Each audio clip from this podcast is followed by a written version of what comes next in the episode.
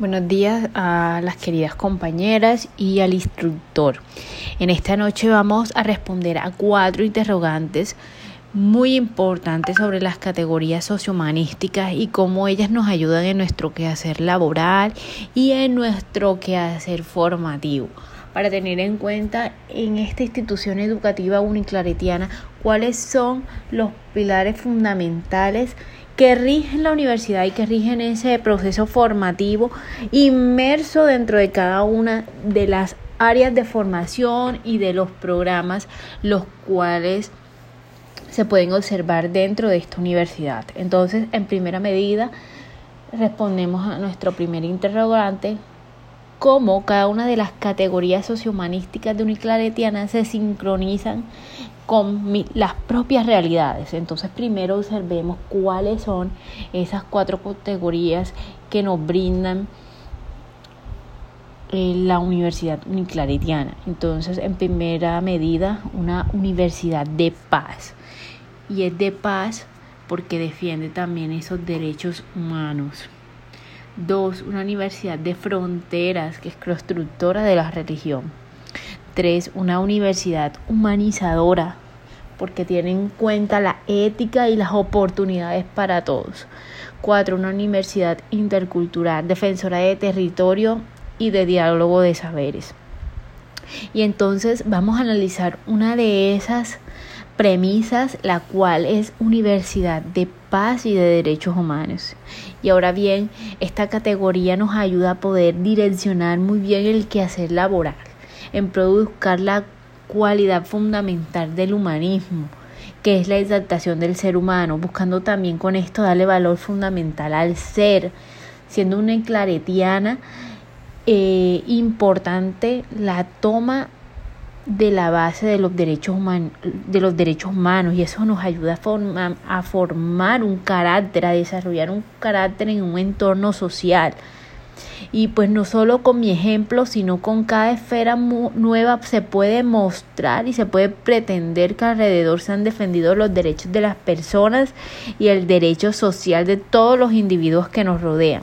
Lo que lleva esta categoría también a poder discernir, a tener percepción, a poder tener un punto de partida, a poder tener discernimiento, de saber cuándo las esferas sociales están bien arraigadas o cómo yo puedo entrar en ellas y de esta manera ayudar a los demás, entendiendo que todos los seres humanos tenemos derechos y tenemos deberes.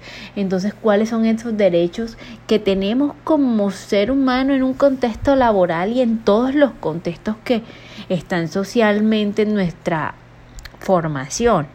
Y de esta manera poder llevar también a esa interculturalidad, de poder conocer todos los entornos sociales, a poder saber cuáles se exaltan en cada contexto y cómo puedo ayudar a través de cada uno de ellos a la mejora y a la iniciativa de cada uno de esos saberes en los contextos en los cuales me puedo desenvolver, porque esa interculturalidad nos lleva a un desarrollo partícipe en todos los contextos y que nos ayuda a interactuar y a apoyar todas las esferas sociales, sin olvidar las raíces de cada uno de los territorios y de esa manera exaltar lo mejor de cada uno de esos contextos y aquello que no está resaltado, ayudarlos a puntos de mejora para la sociedad y para su mismo desarrollo intercultural.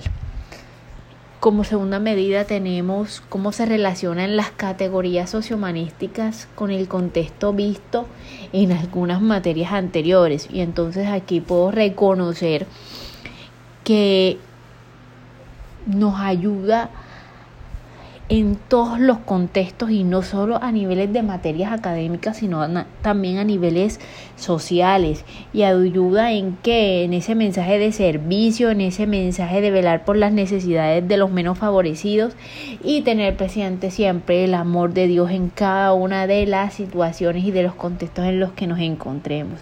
Importante no dejarlos de lado, sino que por el contrario siempre sea un referente para transmitir de generación en generación.